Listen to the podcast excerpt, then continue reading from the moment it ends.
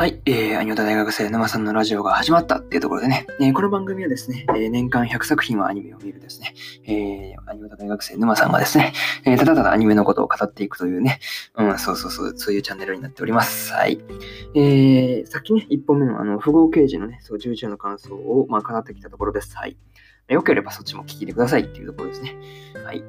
で、えー、ここ、えー、2本目なんですけど、2本目では何を話しますかというところなんですけど、えー、そこはね、えー、ラピスレライツの、えー、12話のね、感想を語っていこうと思います。はい。ですね。よし、語っていこうと思います。はい。えー、いつも通りね、あらすじって感想を言ってるので、えー、ゆっくり聞いていってください。はい。じゃあ、えー、あらすじからなんですが、えー、街の各地を舞台にして、スティスティックキャンディー、この花乙女、シュガーポケッツ、フォークロア、スーパーノヴァによるオーケストラが同時に始まる。しかし魔獣の襲撃を防ぐには魔力が足りない。このピンチのさなか、えー、ブリストルの王宮から駆けつけたライツは街を守るため再びオールケストラをスタートする。というね、えー、アニメ公式サイトからの引用になります。はい。ここから順次、えー、感想になるわけですが、まあ一つ目はね、歌おうってところでね、そう。サディスティックキャンディーとね、え、この花乙女と、シュガーポケッツ、フォークロア、えー、スーパーノヴァとね、まあ次々にね、まあ歌って踊っている裏ではね、そう、黒い理事長たちが魔獣との激しい戦闘を繰り広げているというね、そうなかなかやばいあれなんですけど、まあね、グループが歌い終わっても、まあギリギリ、そのエネルギーの充填率ががなんか足らないっていう風な事態に、まあ、陥ってどうするって時に、まあライツが空中から参戦して、あの、なんとかエネルギーが溜まるというね。そうそうそう。いやー、まあなんとかね、そう、6連発で、まあ、ね、溜まってよかったなと、そうそうそう。まあ本当、魔獣は、まあなんか、なんとかね、浄化できて、まあ本当良かったなというふうに、まあ見てて思いましたね。まあ、にしてもね、そのライブ連発はやばいよね。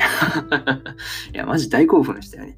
おお、ライブ連発やみたいな感じで、そうそうそう。このためにライブをね、あの、こ最近やらずに貯めてたんだねっていうぐらいに、そうそうそう。ライブ来たみたいな感じですごいテンション上がったんですけどね。いやなかなかテンション上がって大変でしたわ。よかったね。ライブ連発はマジでよかった。っていう感じのことを思ったりしました。はい。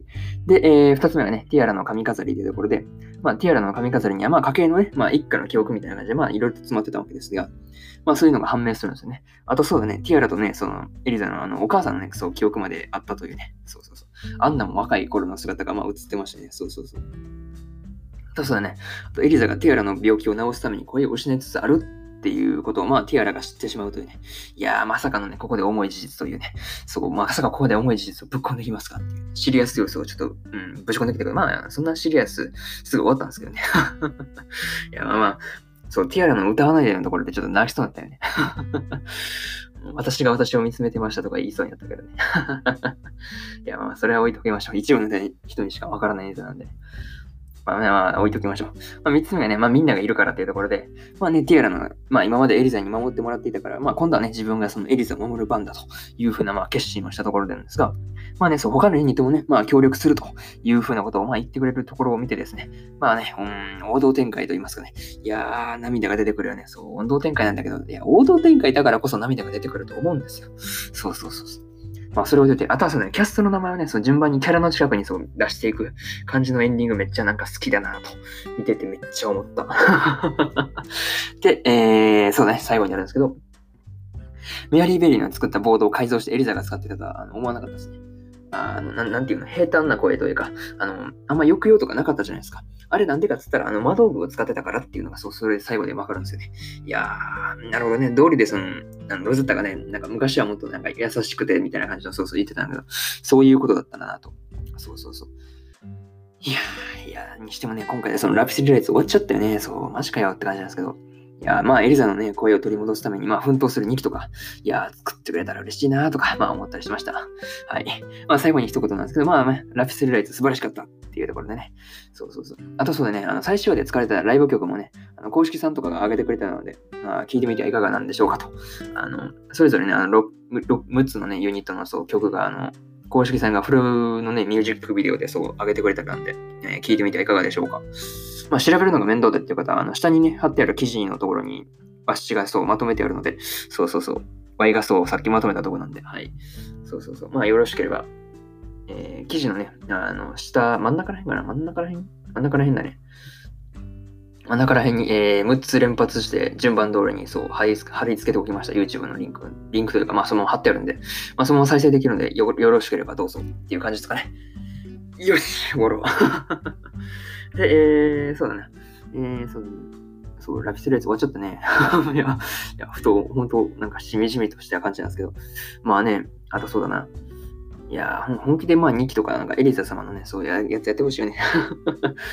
そうなんスーパーノワとレイにね、あの、もうちょっと焦点当てたやつ1話ずつぐらいやってほしいなと、OVA とかでね、そうやってほしいなとか、あ、思ったりしたですね。えー、そうだな、えー、予告2つぐらい。えー、今日のね、23時から、えー、いつも通り、えー、スタンド FM にてライブ配信をやっております。はい。やります。はい。やります。やります。やっておりますじゃないね。やります。はい。やります。今夜のまあ、普通っていうか、まあ、基本的にその23時からやっております。で、なんかよっぽどそう調子悪い時は、え、こういうラジオで言っていこうと思います。はい。そうね、調子悪くてちょっと、とか時間がなくてちょっと申し訳ないです、みたいなことは言おうと思ってます。はい。えー、今日はやります。はい。大丈夫そうなんで、はい。です。よし、やります。っていうところで、まあ、これが一つ目の、えー、告知みたいな感じです。で、二つ目がですね、えー、二つ目が、えー、そうですね、明日と、そうだ、明日撮る分ですね。明日も2本撮ります。はい。で、えー、何を取るかと言いますと、土球変態エグゼロスと放課後堤防西の、まあ、それぞれ12話の感想ですね。多分これが両方とも最後になると思うので、いやー、まさかのね、もうどんどんそう、来週だからね、最終回来週ってとこなんですけど、まあまあまあ、えー、聞きに来てくれると嬉しいです。はい。それじゃあ、えー、終わりにしようと思います。それじゃあ、えー、皆さんおやすみなさい。バイバイ。